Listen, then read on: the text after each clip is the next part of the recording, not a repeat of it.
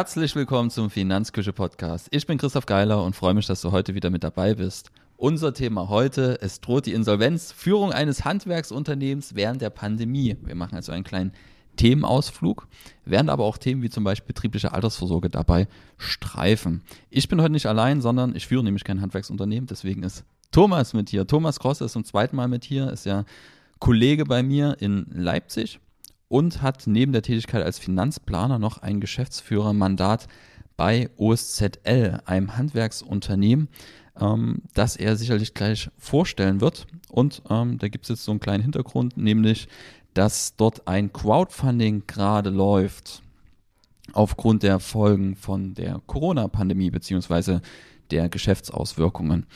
Vielleicht stellst du dich einfach kurz vor, Thomas? Ja, Christoph, erstmal vielen Dank für die Einladung in die Finanzküche. Ich bin richtig zum zweiten Mal schon da. Du hattest mir Anfang des Jahres einen Joker angeboten. Den möchte ich natürlich jetzt ziehen und nutzen, nicht für mich, sondern für ein einzigartiges Team. Und zwar das Team von OSZL, der Fuß- und Schuhspezialist. Ist richtig, da bin ich als ähm, ja, Geschäftsleiter eingetragen. Für mich ist das ein Mandat, ein ähm, sehr wichtiges Mandat, weil dieses Unternehmen kommt aus dem sozialen Bereich.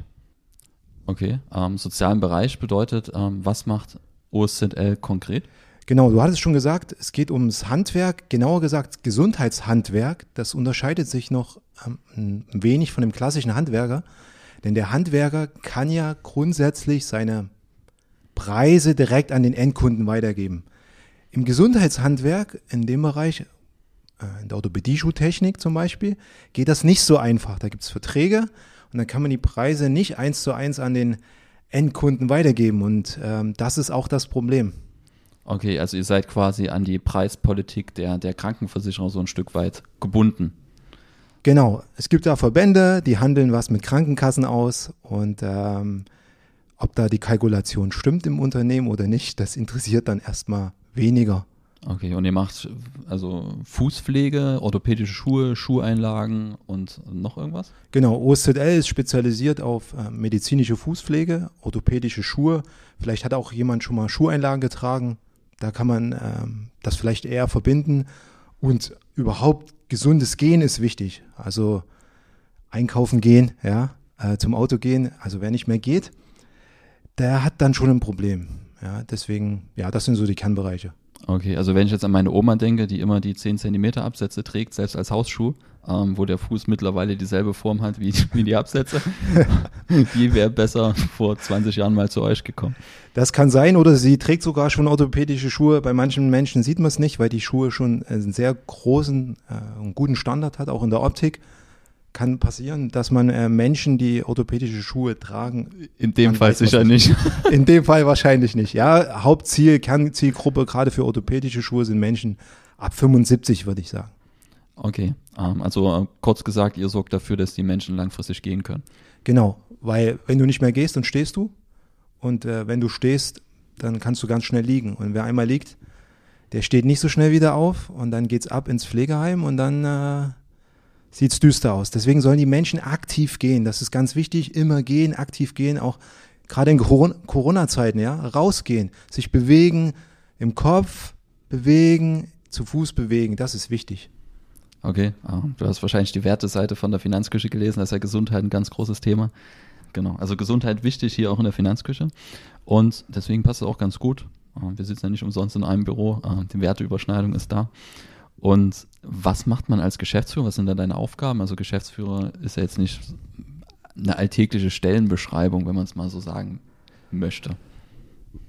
Ja, ich würde auch sagen, eher ich bin der Geschäftsleiter. Ich bin auch eigentlich so ein bisschen reingerutscht, konnte nicht, also meine Fähigkeit ist jetzt nicht Nein zu sagen. Ich sage mal ja. Wir haben ja auch einen offenen Ansatz bei uns. Ähm, Menschen sind willkommen, wir wollen denen auch helfen. Ja, und genauso war es damals. Ich habe mir das angeschaut. Meine Kernkompetenz sind jetzt nicht orthopädische Schuhe herzustellen oder medizinische Fußpflege, sondern vielleicht ähm, eine Planung aufzustellen. Wie sieht die Kalkulation aus? Wie können die Produkte kalkuliert werden?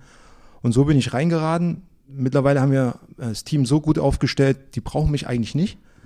Ähm, Im Tagesgeschäft, und wir haben nur eigentlich nur noch das Kernproblem gehabt. Und das ist die Kalkulation der Produkte beziehungsweise kalkuliert haben sie, haben wir sie, aber die Preise stimmen halt nicht. Okay.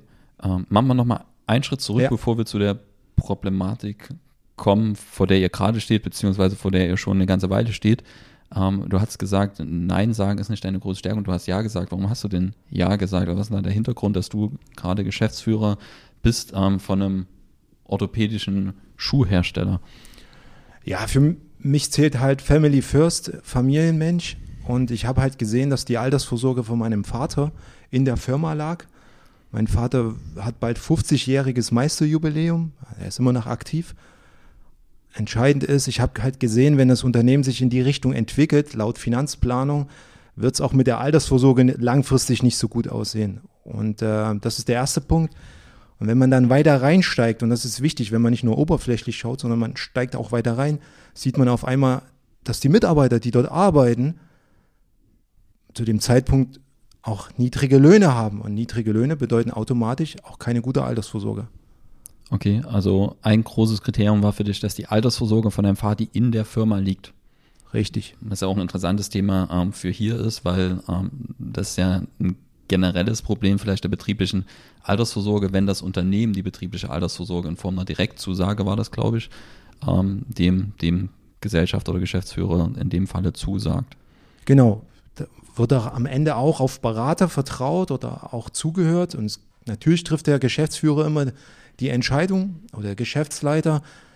Doch nicht jeder Geschäftsleiter, Handwerker, Unternehmenslenker ist auch automatisch Fachspezialist im Bereich der betrieblichen Altersvorsorge.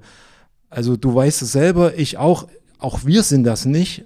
Und äh, gewisse Sachen kann man eigentlich nicht so weit erkennen und voraussehen. Und das betriebliche oder die betriebliche Altersvorsorge ist schon aus meiner Sicht rückblickend ein Thema, was einfach, da, da benötigt es sehr viel Kompetenz, würde ich mal sagen. Also hier braucht es, und das ist auch meine Erfahrung, einfach einen absoluten Spezialisten, der sich eigentlich mit nichts anderem beschäftigt als betriebliche Altersvorsorge. Ähm, idealerweise noch einen Anwalt dazu, der das im Unternehmen implementiert und sich mit den Fallstricken auskennt. Und was ist jetzt hier das konkrete Problem bei der betrieblichen Altersvorsorge? Die liegt im Unternehmen, ist quasi bilanziell relevant für das Unternehmen und wenn das Unternehmen nicht mehr da ist, kann das Unternehmen die betriebliche Altersvorsorge nicht mehr auszahlen, richtig? Genau. Also es gibt so eine Zusage vom Unternehmen an denjenigen, der die Altersvorsorge hat, in dem Fall mein Vater. Und wenn das Unternehmen nicht mehr da ist, kann das Unternehmen auch das Geld sozusagen nicht mehr zahlen. Relativ einfach. Alles klar, also wir haben hier quasi keine Versicherungsdurchführung, ähm, sondern das wird vom Unternehmen durchgeführt und dann gibt es zwei große Herausforderungen. Das eine ist natürlich die Zusage vom Unternehmen an den, an deinen in dem Moment, was quasi eine Herausforderung für das Unternehmen schon mal ist, weil es ja jetzt quasi in Zeiten, wo es schlecht läuft, diese Zusage einhalten muss und dann regelmäßig Geld ausschüttet. Und dann haben wir einmal umgekehrt dann die Herausforderung, dass dein Vater auch darauf angewiesen ist, dass dem Unternehmen gut geht, damit das Unternehmen die betriebliche Altersvorsorge ausschütten kann. Und wenn es dem Unternehmen nicht mehr gut geht, ist dann die Rente ein Stück weit weg. Richtig. Man darf auch nicht vergessen, dass sich, wo damals solche Entscheidungen getroffen worden sind, denkt man nicht, dass Menschen vielleicht auch 80, 90 oder 100 werden. Und solche Zusagen werden getroffen. So wird kalkuliert, ja ja, es kann sich das auch mal ändern. Wir, ab 2030 ist jeder Vierte über 60. Betriebliche Altersvorsorge sollte man nochmal genau hinschauen. Ja. Jetzt hoffen wir natürlich, dass alles trotzdem, dass dein Vati so alt wie möglich wird. Ja. Ähm, das sollte nicht die Vorgabe der betrieblichen Altersvorsorge sein, wie alt man wird. Ja. Genau. Ähm, also da können wir nur jedem mitgeben, dass man bei der, gerade auch als Geschäftsführer, dass man da ganz genau schaut, ähm, wie so eine betriebliche Altersvorsorge im Unternehmen ausgestaltet wird, dass das für alle Beteiligten idealerweise ein Gewinnspiel ist und kein Verlustspiel. Und dass man einfach, in dem Fall sieht man eben ganz krass, finde ich, wie operative Tätigkeit, also operative Risiken aus einem operativen Geschäft einfach mit Kapitalmarktrisiken oder mit Langlebigkeitsrisiken plötzlich vermischt werden. Und da sollte man doch darauf achten, aus meiner Sicht, dass man da möglichst irgendwie eine Trennung hinbekommt, wenn man so ein Thema angeht. Oder wie siehst du das? Ja, ich sehe das auch so, dass man äh, genau achten sollte oder genau darauf achten sollte, kann das Unternehmen sowas überhaupt äh, auch über Jahre hinweg garantieren. Das ist, wir reden hier über eine Altersvorsorge. Also wenn jemand äh, seine, sein, sein ganzes Risiko in die Firma legt, in der, wo er in der Firma arbeitet, ja, dann ist das Risiko sehr, sehr hoch, wenn dort was passiert. Dann ist die Altersvorsorge weg, der Job ist vielleicht weg. Ganz einfaches Beispiel ist auch, man kauft Aktien vom eigenen Unternehmen, ja, zu 100 Prozent nur diese Aktien. Ja. ja. Ist, ist perfekte Beispiel. Ja, das Unternehmen geht pleite, Aktien sind weg und Job ist weg. Ja, also Risikostreuung kennst du dich ja sehr gut aus. Damit ähm, ist dann eher nicht so positiv. Und bei so einer langen, langen Laufzeit für Altersvorsorgen kann dann halt schon mal was passieren. Ja, Beispiel Corona. Ja. Ähm, also das ist eine ganz interessante Thematik. Betriebliche Altersvorsorge ähm, als Fazit darauf achten, ähm, will man so ein Klumpenrisiko eingehen, gerade als Geschäftsführer, oder will man vielleicht, wenn man sich eine betriebliche Altersvorsorge einrichten oder einrichten lässt, dass man ähm, dann vielleicht die Risiken vom operativen Geschäft trennt. So, weil das hast du ja gesagt, das muss nicht nur über Jahre, sondern sogar über Jahrzehnte ja dann eigentlich sichergestellt werden. Und wer will das garantieren in der heutigen Welt? So. Und ich sehe auch noch einen anderen Punkt wichtiger, gerade wenn auch wichtige Personen im Unternehmen, wenn denen was passiert, ich sage nur Arbeitskraft, Berufsunfähigkeit, ähm, sogar vielleicht Todesfall, das kommt eigentlich noch davor, vor der Altersvorsorge. Denn ähm, wir reden immer über betriebliche Altersvorsorge, aber es gibt auch existenzielle Risiken im Unternehmen und heutzutage ist jeder Mitarbeiter extrem wichtig für ein Unternehmen, dass man das auch lange hält. Und wenn solche Risiken nicht beachtet werden, kann auch ein Unternehmen ins Schwanken geraten. Ähm, gehen wir mal weg von dem, von dem Thema ähm, betriebliche Altersvorsorge und gehen mal zur aktuellen Situation, weil das für euch ja quasi eine existenzielle Situation ist, wo du gerade bei existenziellen Risiken bist. Ähm, Existenzrisiko hier, vor allem die Corona-Pandemie, die euch ja einiges an Umsatz dann auch kostet. Und da würde mich im ersten Schritt interessieren, wie lief es denn vor der Corona-Krise fürs Unternehmen? Wir waren auf dem Weg nach oben. Das wurde uns auch bestätigt von der Förderbank, dass Jahr, das Jahr 2018 der von Zahlen her positiv war. Das Verhältnis zur Hausbank ist ein spezielles, sage ich mal. Ähm, wir waren aber auf dem Weg nach oben vor der Corona-Krise. Man muss dazu sagen, das Unternehmen ist ähm, letztes Jahr im 60. Jahr gewesen. Es kam von einer, ich sage mal, von einem, einer ganz hohen Stufe. Ja. Also wir hatten das Unternehmen hatte damals 8000 Paar Schuhe hergestellt und es ist nach unten gegangen. Also man musste erstmal so das Tal erreichen und dann so eine langsame Wende und wir waren auf dem Weg nach oben. Also als, als du eingestiegen bist, ging quasi der, der, ich sag mal, der Umsatz nach unten und dann ging es erstmal darum, das Tal zu erreichen und langsam die Weichen dafür zu stellen, dass man das Ganze stabilisiert und wieder nach, nach oben bringt. Als ich bewusst eingestiegen bin, würde ich sagen, waren wir so immer im Schwanken um die Null herum. Mal war ein sehr gutes Jahr, mal ein Minusjahr, aber immer so im Schwanken. Ähm, ja. Die, der große Rückgang, der war schon früher. Ähm, aber das würde ich so sagen, es war immer so am Schwanken, mal ein bisschen besser, mal ein bisschen schlechter. Also vor Corona war quasi so um die Null herum. Genau, um die Null. 2019 ging es ein Stück zurück, weil investiert werden wurde ja. ähm, in die medizinische Fußpflege, weil da eine hohe Nachfrage besteht. Trotzdem, wenn man im Gesundheitshandwerk ist oder im Gesundheitsbereich ist, dann sind das immer Schwankungen in, in, in der Größenordnung, wo wir uns als Unternehmen bewegen. Aber wir sind jetzt kein Großunternehmen. Wie viele Mitarbeiter habt ihr? 18 Mitarbeiter, aktueller Stand. Ich sage immer, wir sind zu groß für die Kleinen und zu klein für die Großen. Okay. ähm, und was sind in eurem Geschäftsmodell die, die, die großen Herausforderungen? Du hast ja schon ein bisschen angeteasert. Ähm, ihr habt eine gewisse Preisvorgabe oder? Genau, die große Herausforderung ist, faire Löhne zu zahlen, Fachpersonal zu bekommen und das mit der gegebenen Einnahmensituation. Was heißt gegebene Einnahmensituation? Es gibt Verträge, die über den Verband ausgehandelt werden mit den gesetzlichen Krankenkassen. Wir haben in Deutschland über 100 gesetzliche Krankenkassen. Okay. Also über 100 gesetzliche Krankenkassen bedeutet auch über 100 verschiedene Vorstände und genau. Gehälter, die gezahlt werden in Größenordnungen, äh, wo man vielleicht drüber nachdenken könnte, ob es effizienter wäre, wenn es weniger als die heutige Anzahl an Krankenkassen gibt. Genau. Und ähm, es ist jetzt auch keine Einzelmeinung. Ich hatte äh, eine Umfrage gestartet 2021. Das Ergebnis ist, dass viele, viele kurz über Tariflöhnen bezahlen, die nicht weit vom Mindestlohn entfernt sind. Und das ist die hohe Herausforderung, dass man die Menschen fair bezahlt, trotzdem gute Einnahmen noch hat und am Ende nicht im Minus landet.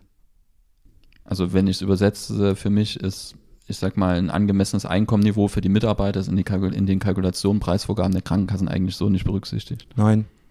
Okay. Natürlich noch ein wichtiger Punkt ist, auch soll die Versorgung ja für die Patienten und Kunden gut dargestellt werden.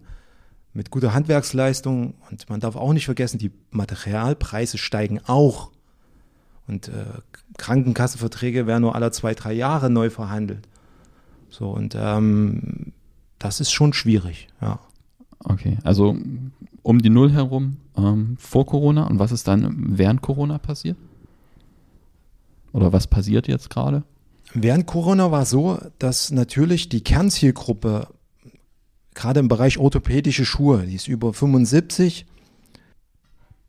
in den Zeiten, wo noch gar keine Klarheit bestand, wo Unsicherheit bestand, bleiben natürlich die Menschen zu Hause. Die gehen auch weniger zum Arzt. Wir sollten mal nicht den Lockdown vergessen. Also die konnten noch nicht mal zum Arzt gehen, ja. Ja.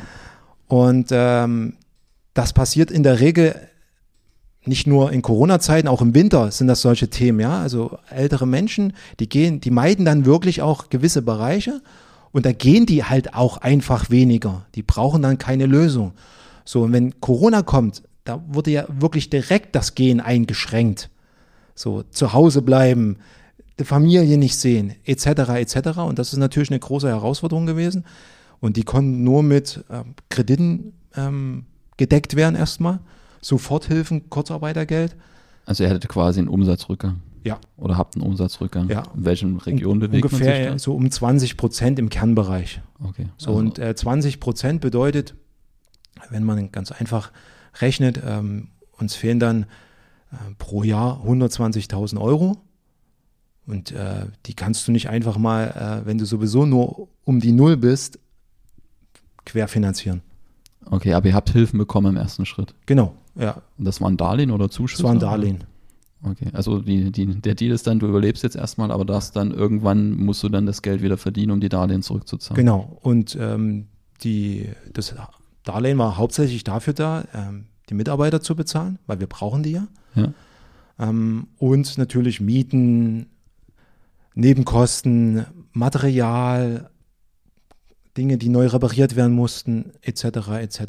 Und das Darlehen habt ihr wann bekommen? Das Darlehen haben wir im März, April ungefähr 2020 erhalten. Okay, das vor anderthalb Jahren Ja. jetzt. Und damit seid ihr bis jetzt hingekommen und jetzt Genau. wird's langsam knapp. Genau, laut Planung sind wir bis dahin hingekommen. Wir hatten jetzt auch nochmal ein Gespräch mit einer Bank, also mit einer Förderbank. Ja, okay. Ähm, Mit der SAB, ne? mit der sächsischen Aufbau. Genau. Ähm, okay, äh, wir kommen nur zum wichtigsten Punkt. Ähm, der wichtigste Punkt ist einfach, ähm, Sie haben uns nochmal einen Kredit angeboten. Und es gibt aber zwei Punkte, die in dem Kredit ähm, für mich jetzt als Unternehmenslenker oder Leiter wichtig waren. Das eine ist, ich musste 25 Prozent Eigenkapital mitbringen. Okay. Und beim Darlehen von ähm, 300.000 Euro reden wir da von rund 75.000 Euro. Plus, ich musste ein S6-Gutachten machen. Jetzt, ich wusste gar nicht, was ein Se- S6-Gutachten ist. Also es bestätigt dir nochmal einer, obwohl wir schon einen Unternehmensberater haben. Auch der hat sehr viel Geld schon gekostet in den letzten zwei Jahren, weil die Meinung vom Geschäftsleiter zählt da nicht, sondern da muss man noch eine externe Stelle nehmen. Man braucht auch einen externen Steuerberater. Okay. Und die Erkenntnis war daraus, dass ein S6-Gutachten kostet nochmal zwischen 15.000 und 20.000 Euro. Wahnsinn. Und äh, irgendwann ist dann auch mal Schluss, weil selbst dieser Kredit muss ja auch zurückgezahlt werden. Und Ja. ich unterschreibe nur Dinge, hinter denen ich zu 100 Prozent stehe. Die setze ich auch um. Aber wenn ich nicht sehe, dass ich innerhalb einer normalen Generation einen Kredit zurückzahlen kann, dann kann ich das auch nicht machen. Und wollten die nicht noch eine Haftung haben von, vom Eigentümer oder? Ja, ja, also natürlich. Also dein auch. Vati sollte dann auch nochmal haften. Ähm, der Geschäftsleiter sollte haften und der Inhaber haftet dann äh, pe- persönlich, privat. Ja. Ähm, Das- für, ja, Also nicht nur, dass die Altersvorsorge quasi dann im Feuer gestanden hätte, sondern dann wäre noch darüber hinaus dann die Haftung eingegangen werden. Also er wäre die Haftung für den Unternehmenskredit dann genau. Und dann schlägt es ins Privatvermögen rein. Wenn was da ist, kann man sich was holen. Ja. Aber wenn man jahrelang als Orthopädie-Schuhmacher oder Orthopädie-Schuhtechniker, Technikerin gearbeitet hat, da kann nicht viel da sein. Man arbeitet ja im Gesundheitssystem, im Also, gesetzlichen. was man dann vielleicht auch dazu sagen muss, dein Vati ist ja jetzt keine 30 mehr, wo man dann sagt, okay, man geht so ein Risiko ein, um ein Unternehmen nach oben zu führen, sondern wir, reden da von jemandem, der im Ruhestand ist. Genau, Ja. Wo, wenn das schief geht, ist halt dann Ende. richtig. Okay. Also das Darlehen war keine Option. Keine Option. Und was machst du dann jetzt? Um, um quasi, also ihr, ihr habt ja jetzt die Situation, so hast du es mir geschildert, dass quasi Ende Januar dann quasi zugeschlossen werden muss. Oder Ja. nicht zugeschlossen, sondern Insolvenz dann noch was anderes als zuschließen. Genau. Ähm, kurz zurück im Sommer hatte ich noch eine Umfrage gestartet, weil ich dachte, oder ich muss ja erstmal wissen, ob das nur meine Sichtweise ist. Das Ergebnis war, dass wir ähm, rund äh, 200 äh, Teilnehmer, also es waren mehr Teilnehmer, aber die die Frage beantworten hatten, 200 Teilnehmer hatten, davon hatten gesagt, 60 Prozent sind mit der Versorgung äh, wirtschaftlich im Minus, also mit der Versorgung von orthopädischen Schuhen. Also du hast andere Marktteilnehmer. Richtig. Ich Gefragt. hatte eine Umfrage gestellt mh, zum Ortho, zur Kalkulation von orthopädischen Schuhen und das war das Ergebnis. Ja. 60 Prozent sind im Minus. 60 von 40 Prozent der, Genau. der Anbieter sind im Minus mit der Kalkulation, die die Krankenkassen dahinter haben. Richtig. Und das war meine Erkenntnis, es ist nicht nur unser Problem. Oder es ist nicht nur das Problem von OSZL, dem äh, Fuß- und Schuhspezialisten, sondern es ist das Problem von mehreren. Also 60 Prozent haben das auch. Ja. Und ähm, da gibt es auch einige Zitate, ähm, die dann in der Umfrage auch genannt wird. Ich würde gerne faire Löhne bezahlen für meine Mitarbeiter. Ich würde gern äh, einfach mal ähm, auch wirtschaftlich sein. So, ich rede noch nicht mal von Bürokratie und Papierkram, was dazu gekommen ist. Also es gibt viele Anhaltspunkte in dieser äh, Dokum äh, Umfrage, die mir auch zeigen, dass das kein Einzelfall ist, was wir hier haben. Auf Basis dieser Umfrage und auf Basis der Kreditabsage habe ich mir natürlich Gedanken gemacht, mit wem könnte ich jetzt noch reden. Hausbank, Handwerkskammer, eines vorneweg. Hausbank hat äh, eine sehr interessante E-Mail geschrieben. Wir wollten nur einen Kontokorrentkredit erhöhen von 10.000 auf 20.000. Haben die abgelehnt. Für ein Unternehmen mit 18 Mitarbeitern. Wir haben mit der Handwerkskammer geredet. Auch dort gibt es keine Unterstützung für unsere Aktion. Es gibt einfach keine. Ich Für kann das welche- sogar Für verstehen. welche Aktion? Ähm, wir haben jetzt ein Crowdfunding gestartet, Okay. was du schon erwähnt hattest. Ja. Auf, ähm, ja, einfach Fans statt Insolvenz heißt die Aktion. Ja. Einfach googeln, Fans statt Insolvenz. Ähm, Start Next nutzt ihr genau, als Plattform. bei Startnext. Und äh, wir haben noch eine eigene Domain, weil es gibt auch viele in unserem Bereich, die halt ähm, kein Crowdfunding machen können oder wollen. Die können halt einfach spenden. Aber ich bin jetzt nicht derjenige, der losgeht und um Spenden bittet, weil ich das nicht verstehe. Also Menschen machen ja wertvolle Gesundheitsdienstleistungen. Ja. Also da gehe ich nicht raus und sammle Spenden. Aber es wollen halt viele Menschen was geben, was das äh, Umfeld schon zeigt. Ja, und das ist jetzt unsere Aktion, unsere letzte Chance, weil wenn wir das nicht lösen bis Mitte Januar, Den Liquiditätsengpass. Ja. wird im Januar Zahlungsunfähigkeit eintreten, weil wir können nicht mehr die Löhne zahlen. Wir sind jetzt teilweise mit einer Miete schon im Rückstand und ähm, das ist dann nicht mehr witzig. Okay, kannst du kurz ähm, Crowdfunding erklären, auch vielleicht den Unterschied zum Spenden, was du angesprochen hattest? Genau, auf Deutsch gesagt ist es eine Art Gruppenfinanzierung. Mehrere Menschen beteiligen sich an diesem Projekt, an der Idee. Bei uns wäre es jetzt die Aktion Fans statt Insolvenz. Und äh, im Gegensatz zur Spende kriegst du eine Gegenleistung. Also ich nehme mal ein Beispiel. Du äh, investierst jetzt 10 Euro und kriegst dafür einfach nur eine Urkunde, dass, die uns, dass du uns unterstützt hast. Oder du investierst äh, 60 Euro in eine Schuhreparatur. Und dafür werden die Schuhe repariert. Okay, also ich spende nicht Geld, sondern ich bekomme eine Gegenleistung. Ihr habt dann quasi, sammelt jetzt, wie viel sammelt ihr ein? Im ersten Schritt 30.000. Okay. Das ist auch ein bisschen der Nachteil vom Crowdfunding. Wenn wir diese Summe nicht erreichen, dann zählen die ersten 25.000 auch nicht und es wird auch kein Geld abgebucht. Okay, also entweder ihr erreicht diese Schwelle von 30.000 Euro oder das, oder das Crowdfunding ist gescheitert und Genau. ihr müsstet dann quasi Insolvenz anmelden. Genau. Also die Situation ist die, wenn wir die Lücke nicht schließen über diesen Weg Crowdfunding Schrägstrich Spenden, wobei der Hauptaugenmerk auf dem Crowdfunding liegt, dann äh, stellt sich mir ja keine andere Wahl außer Insolvenz anmelden, weil wenn ich die Menschen nicht bezahlen kann, ist das ein Grund für eine Insolvenzverschleppung, wenn ich das dann nicht gleich mache. Ja, und dann kannst du theoretisch angezeigt werden. Richtig. Okay, also ist deine Pflicht als Geschäftsführer, Ja. die Insolvenz dann anzumelden, wenn sie quasi angezeigt oder wenn, wenn sie absehbar ist. Genau. Okay. Ähm, also ihr habt jetzt das Crowdfunding gelaufen. Ähm, auf Startnext kann man das Ganze unterstützen. Ich werde das dann auch ähm, auf jeden Fall mit verlinken in den Show Notes. Also wer sich da beteiligen will, nur zu. Ich habe selber schon Geld reingelegt. Ähm, genau. Ähm, bin da ja auch persönlich, ähm, hab, hab, das, hab den ganzen Weg ja mitverfolgt. Also ich glaube, wir haben uns kennengelernt, da hast du so langsam oder, oder bist du gerade gestartet oder hattest das schon. Und was bedeutet Insolvenz? Kann ich mir darunter vorstellen, dass dann wirklich Januar Schicht ist oder ist Insolvenz ähm, was anderes? Also, du weißt ja, ich bin ein sehr positiver Mensch. Ja. Ja, und äh, wir haben auch immer das Thema jetzt gehabt, äh, warum sprichst du nicht konkret diese Menschen an, die es betrifft, die das verursachen? Ähm, und das kann ich nicht. Ich bin halt ein positiver Mensch und ich beschäftige mich nicht mit dem Thema Insolvenz. Ich habe mich bis heute nicht mit dem Thema, was sind die Folgen einer Insolvenz beschäftigt, weil aktuell läuft unsere Aktion bis zum 16. Januar und ich gehe auch davon aus, dass wir die schaffen. Ja. Wenn wir die nicht schaffen, äh, weiß ich, dass ich übrigens zur Insolvenzanmeldung einen Berater brauche oder einen Anwalt, Der Geld kostet. der Geld kostet. ja, auch ähm, Das ist vielleicht für, für alle, die nicht als Selbstständige oder als Unternehmer tätig sind. Ähm, ich glaube, Steuerberater und Anwälte, die verdienen durch Corona relativ gut. Ähm, was da teilweise ähm, an Steuerberaterkosten anfallen, um vielleicht mal 9000 Euro Fördergelder abzuzapfen. Also da kann es sein, dass der Steuerberater 3.000, 4.000 Euro kostet, damit er 9000 Euro Fördergeld beantragt. Das ist natürlich aus gesamtgesellschaftlicher Sicht ähm, so semi-optimal.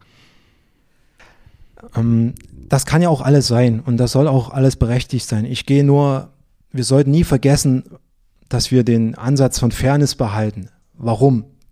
Ich frage mich immer, okay, was macht das, macht dieses Unternehmen? Macht das Sinn? Ja, es macht Sinn, Menschen zu helfen, die wirklich.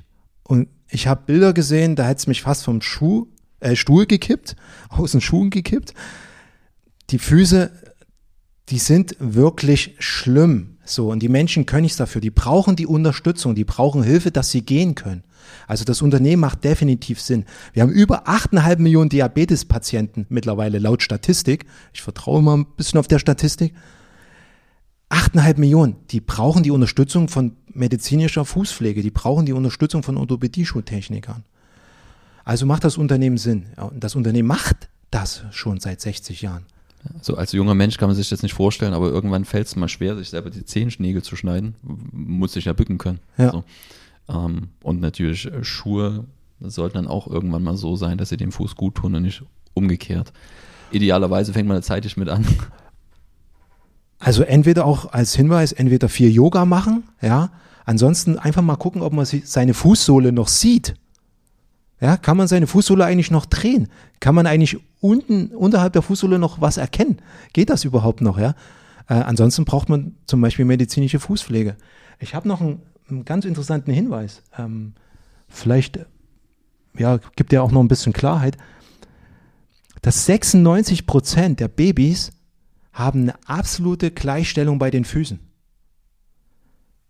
Laut Statistik. Ja. Im Laufe des Lebens ändert sich das. Und fast jeder hat dann Probleme mit der Gleichstellung der Füße. Also man sollte sich das mal äh, kontrollieren lassen, ob das noch so ist. Okay. Also man sollte sehr, sehr darauf achten, wie man sich bewegt, wenn man sich bewegt und mit welchem Schuhwerk. Ganz einfache Frage ist nur, wie wichtig ist das Gehen? Wie wichtig ist Gehen? Also wir fahren alle, viele Menschen fahren hier. Wir sind in Deutschland das Autofahren wichtiger als Ja. das Gehen. Genau. Aber wie wichtig ist es einfach Gehen? Also Crowdfunding muss klappen. Ähm, sonst droht die Insolvenz, mit der die Folgen werden dann, werden dann sichtbar, wenn es soweit ist. Und was mir immer dann durch den Kopf geht, also es sind doch ein Haufen Förderprogramme, Überbrückungshilfe 1, 2, 3. Kommt da nichts in Frage? Oder war das das, was ihr bei der SAB angefragt habt? Oder fallt ihr da durchs Raster? Oder? Doch, das, das waren, ähm, die Kredite sind mit reingeflossen. Das läuft ja auch Darlehen laufen unter Förderprogramme, die musst du halt zurückzahlen. Es gibt da noch dieses Überbrückungsgeld 3. Da kann sein, dass wir mal einen Monat erwischen, aber die zahlen erst ab 30 Prozent Umsatzrückgang. Also du musst eigentlich mehr Umsatzrückgang haben als jetzt, damit du dann sagst, okay, ähm, ich rutsch da rein. Genau. So. Also es sind, äh, die Programme sind äh, aufgelegt für die Masse, aber die passen halt nicht überall. Ja. Und durftet ihr schließen oder musstet ihr offen lassen? Ihr seid ja, glaube ich, als medizinisch relevant eingestuft worden. Genau.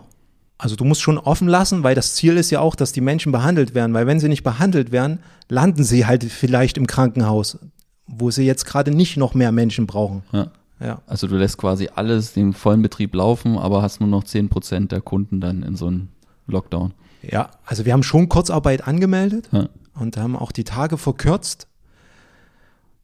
Ziel war immer, die Mitarbeiter auch einen ordentlichen Lohn weiter zu bezahlen, ja. weil wir können dort nicht streichen. Also wenn du von nichts noch was streichst oder von wenig, dann bleibt nicht viel übrig. So und deswegen äh, Löhne wurden immer bezahlt. Ähm, wir haben unsere Kosten bis heute soweit oder hat das Unternehmen bezahlt. Das ist auch ganz wichtig. Ähm, und äh, ich sehe bloß jetzt im Januar, Februar, März, wir sind ja nun äh, spezialisiert für Finanzplanung. Und da gibt's halt Risiken. Und das Risiko ist einfach, dass die Ausgaben weiter laufen und die steigen noch. Weil jeder weiß schon, äh, dass die Nebenkosten steigen werden. Wir haben schon Inflation gehört. Ja. Aber die Einnahmen steigen nicht, beziehungsweise werden die Preise dort nicht so schnell angepasst. Naja, was ja auch absehbar ist oder worüber du dir auch Gedanken gemacht hast, ähm, so wie ich es mitbekommen habe, dass jetzt eigentlich halt wieder dieselbe Situation ist wie letztes Jahr ist ja jetzt planbar, dass es eben kein normales Jahr ist oder so, wie es losläuft. Ähm, kriegt man jetzt mit, die Maßnahmen, die jetzt hier beschlossen werden. Ähm, hier in Sachsen ist schon rigoroser als noch in anderen Bundesländern. Und da wird es ja einfach so sein, dass dann weniger Kunden da sind, weniger Umsatz ist. Das, das lässt sich ja jetzt schon absehen. Und das ist ja was, was ich auch in der, in der Beratung oder was du auch merkst, dass man, da muss noch nicht mal die Maßnahmen her, ähm, weil immer gesagt wird, das finde ich mal ein bisschen für für quer die Maßnahmen würden die Wirtschaft schädigen. Also ich merke schon, dass die Anfragen zurückgehen, wenn nur die Zahlen hochgehen. Die Maßnahmen folgen dann, aber die, die wirtschaftliche Auswirkung merkst du eigentlich schon vorher, zumindest bei mir so. Definitiv. Also und wir können ja schon, wir haben ja Erfahrung aus der Vergangenheit. Wenn es nicht so eintritt, umso besser. Ja. ja. Aber ich kann ja nicht so rechnen, sondern ich schaue erstmal als guter Unternehmenslenker, Denker, wo sind rechts und links meine Leitplanken und wenn die, wenn ich rechts drüber fahre, also ins Minus fahre, muss ich halt Entscheidungen treffen. Und eine Entscheidung ist halt, dass ich keinen weiteren Kredit aufnehme, weil ich möchte ja auch die Kredite als Unternehmen zurückzahlen können. Und ähm, das ist halt, sehe ich jetzt im Januar, Februar, März, wir rufen auch nochmal oder wir sagen auch nochmal das Thema Omikron. Das macht es jetzt nicht leichter. Ja. Heißt nicht so? Ja, oder heißt das so? Ja, glaube, Omikron ja. heißt Omikron. Genau. genau. Und ähm, wie gesagt, die Kernzielgruppe verhält sich ja dann immer noch anders als jetzt vielleicht die Zuhörer und Zuhörer von der Finanzküche. Ja, das ist jetzt ein anderes Klientel. Na, ist auch einfach, wenn ich ähm, Zielgruppe habe, die über sich 70 ist und die dann eben besonders gefährdet für schwere Verläufe ist, dann verhalten die sich logischerweise nochmal komplett anders als vielleicht jemand, der Zielgruppe 18 bis 40-Jährige hat oder 50-Jährige. Und ähm, das ist ja vollkommen verständlich. Und was mich jetzt aber noch interessiert zum Schluss ist, du sammelst ja diese 30.000 Euro sind die Startmarke, dann hast du, glaube ich, nochmal ähm, im sechsstelligen Bereich eingesetzt bei 100.000 oder 120.000.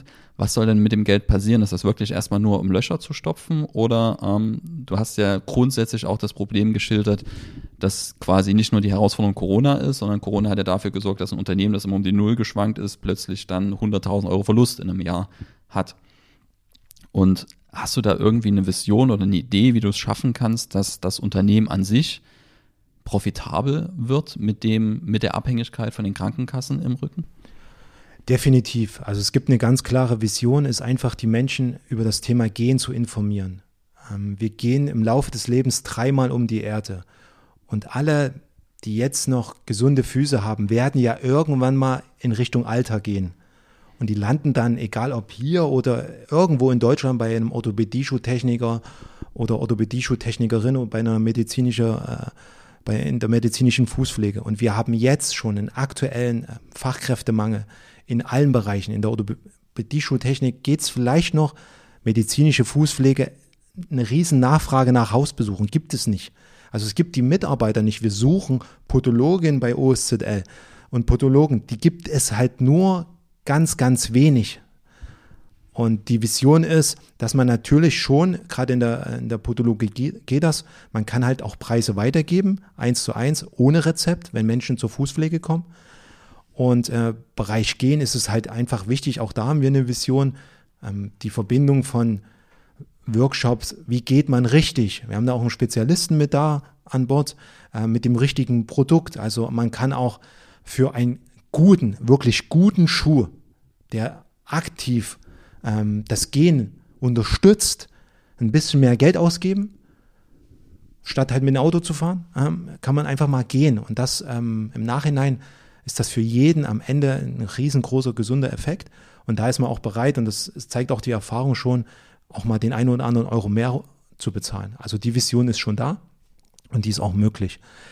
Sollte ähm, wir natürlich die Lösung nicht finden, ja, muss man sich halt Gedanken machen, ob das Geschäftsmodell Orthopädie-Schuhtechniker nicht nur für uns ähm, am Ende irgendwann mal in einem Sanitätshaus aufgeht. Und im Sanitätshaus ähm, muss man halt schauen, ob die, wie die das mit den Preisen machen.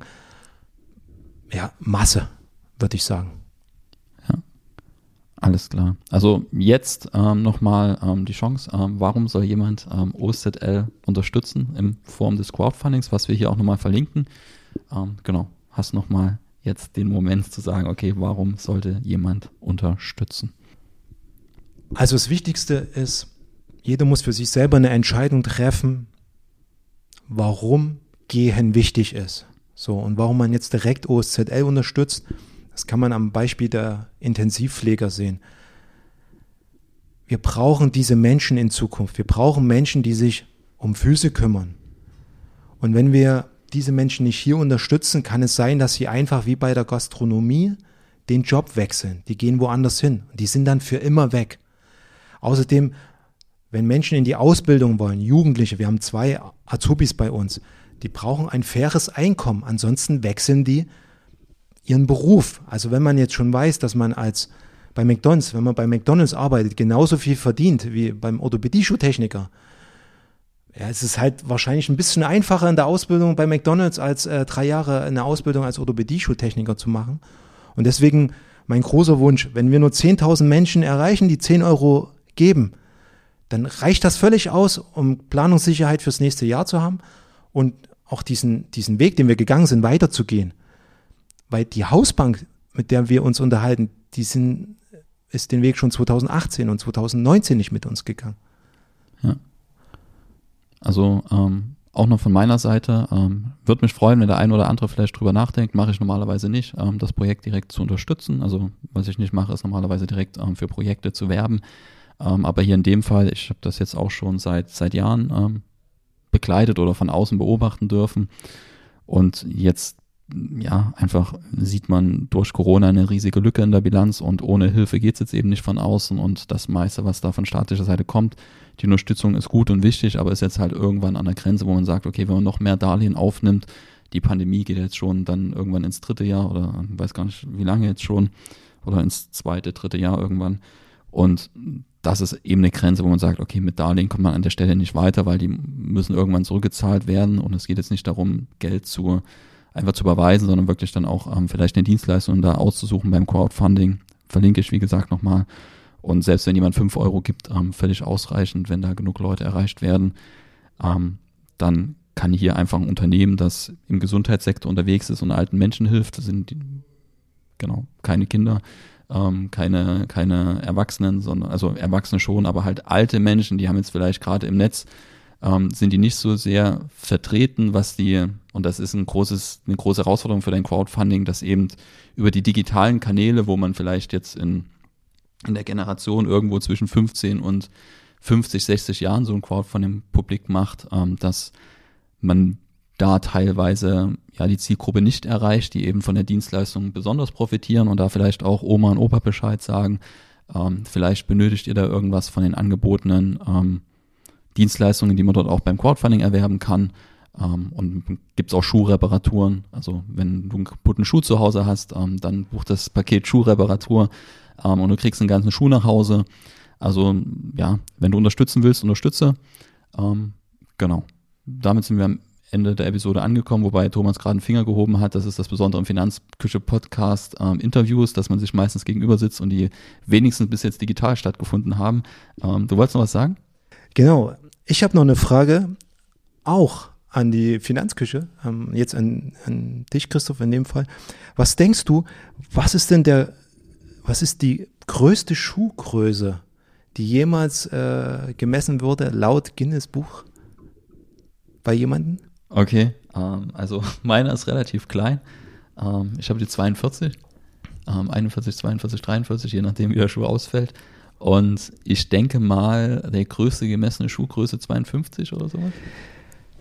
Schuhgröße 66. 66. Das bedeutet, seine Füße sind 40,1 beziehungsweise 39,6 Zentimeter lang. Also das schwankt wahrscheinlich auch. Und das war ein äh, Venezola, Venezolaner, genau. Okay. So, ähm, ja, das war 66, hat, hat mich selber überrascht und vielleicht noch äh, ein Punkt zum Thema, was ist nicht ganz fair? Und für die Schuhgröße hättet ihr dann aber Schuhe herstellen können, was es vielleicht Ja. Nike nicht geschafft hätte. Genau. Ja. Wahrscheinlich können die das nicht. Ja, zumindest nicht auf. Offiziell. Obwohl die hatten ein paar Basketballer, also ich kann, kann mir schon vorstellen, dass sie das können. Okay. Auf jeden Fall, ähm, ja, 66. Und äh, noch was zum Thema Fair. Äh, wusstest du, dass bis in den 30er Jahren bei Frauen in China wurden absichtlich die Füße gebrochen? Dann wurden die bandagiert und mit Tüchern stramm gewickelt. Denn es galt damals, das ist ein Glaubenssatz, je kleiner die Füße, desto höher das gesellschaftliche Ansehen. Und somit auch die Chance auf eine gute Heirat. Die Idealgröße betrug damals 10 Zentimeter. 10 Zentimeter die Füße. Ja. Ich, äh, bei solchen Geschichten kriege ich Gänsehaut. Ey. Das zum Thema Fair und Glaubenssätze. Ja. Alles klar. Ähm, genau. War dein zweiter Auftritt im Finanzküche Podcast. Vielleicht sehen wir uns irgendwo oder hören uns irgendwann zum dritten Mal oder sprechen uns zum dritten Mal. Ähm, vielen Dank, dass du da warst. Vielen lieben Dank für die Einladung. Vielen Dank, dass ich den Joker ziehen durfte. Ja, ähm, genau. Ich hätte dich auch ohne Joker nochmal eingeladen. Ähm, vielen Dank auch euch fürs Zuhören. Ähm, wenn ihr den Podcast bewerten wollt, ähm, gerne. Ähm, ihr unterstützt damit ähm, den Finanzküche Podcast. Und ansonsten hören wir uns beim nächsten Mal. Bis dahin. Tschüss. Tschüss.